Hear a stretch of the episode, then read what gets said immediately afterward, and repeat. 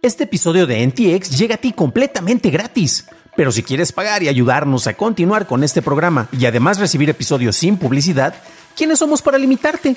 Descubre cómo hacerlo siguiendo la liga en la descripción del episodio. Many of us have those stubborn pounds that seem impossible to lose, no matter how good we eat or how hard we work out. My solution is PlushCare. PlushCare is a leading telehealth provider with doctors who are there for you day and night to partner with you in your weight loss journey. They can prescribe FDA-approved weight loss medications like Wagovi and Zepbound for those who qualify. Plus, they accept most insurance plans. To get started, visit plushcare.com slash weight loss. That's plushcare.com slash weight loss.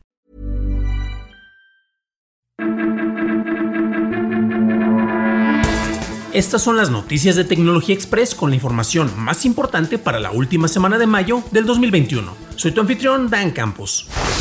El experto en seguridad Troy Hunt anunció que la base de datos del servicio Have I Pound ahora es de código abierto, con el mismo hospedado en GitHub.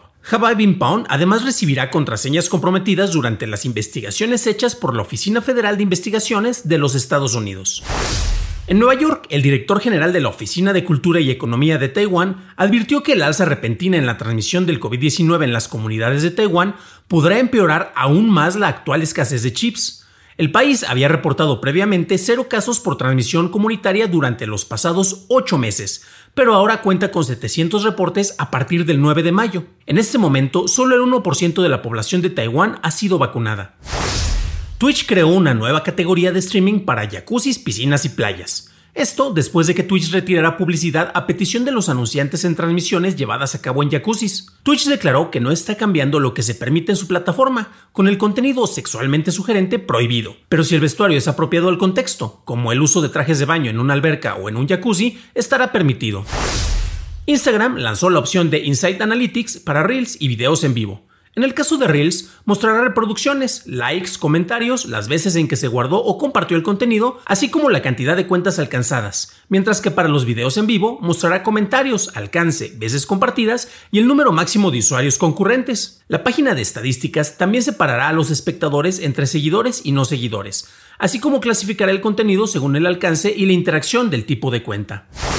Google Fotos anunció que ya no ofrecerá espacio gratuito ilimitado a partir del 1 de junio y estrenó una nueva herramienta para ayudar al usuario a administrar su espacio de almacenamiento. La misma puede extraer los archivos más pesados, encontrar imágenes borrosas y estimar cuánto tiempo pasará antes de alcanzar el nuevo límite de almacenamiento de 15 GB. Google además cambió el nombre de Fotos en alta calidad a ahorro de almacenamiento, mientras que las imágenes en calidad original permanecerán con la máxima resolución disponible.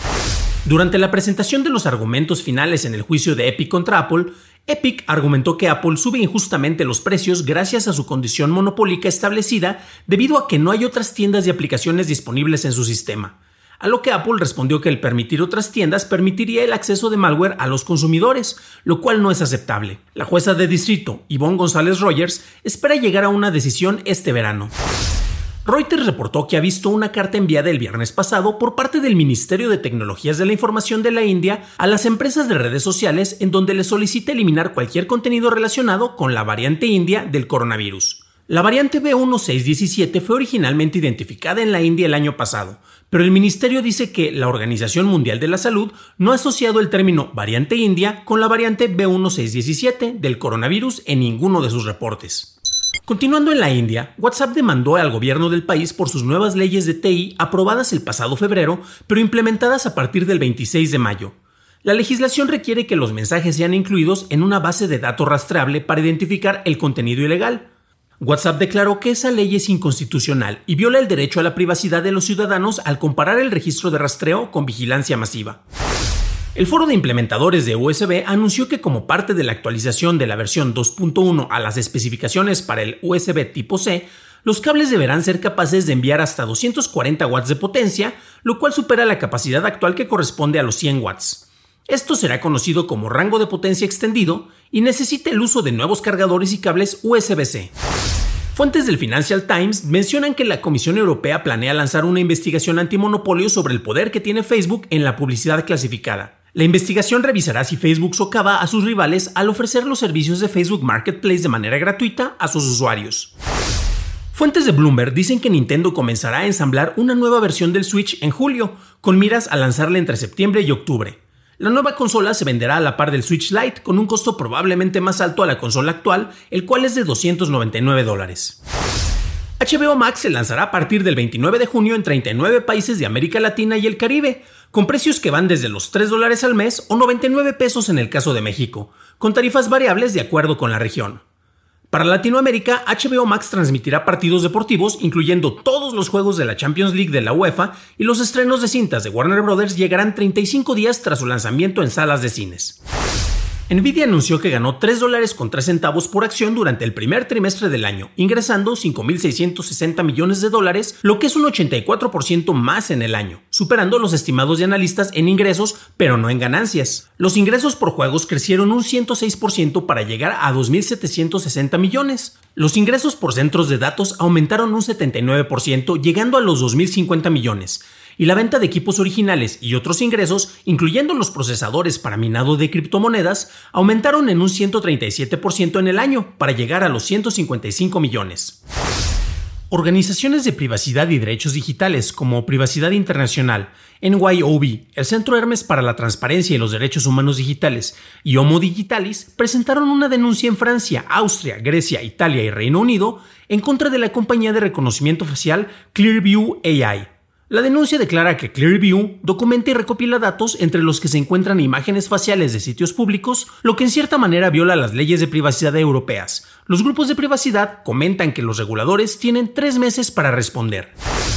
Dos grupos comerciales de la industria tecnológica, NetChoice y CCIA, que representan tanto a Amazon como a Google, Intel, Samsung, Facebook y otras compañías del ramo, demandaron al estado de Florida por la recientemente aprobada ley SB 7072, alegando que la misma viola sus derechos constitucionales y solicitan una orden judicial para evitar que entre en efecto.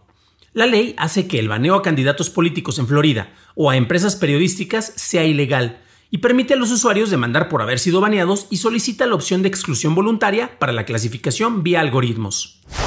Para una discusión a fondo de las noticias de tecnología del día, suscríbete a dailytechnewsshow.com, en donde también encontrarás notas y ligas a las noticias. Recuerda calificar y reseñar Noticias de Tecnología Express en la plataforma en donde escuches el podcast. De parte de todos los miembros del equipo de Noticias de Tecnología Express, Daily Tech Headlines y DTNS, te deseamos un fantástico fin de semana.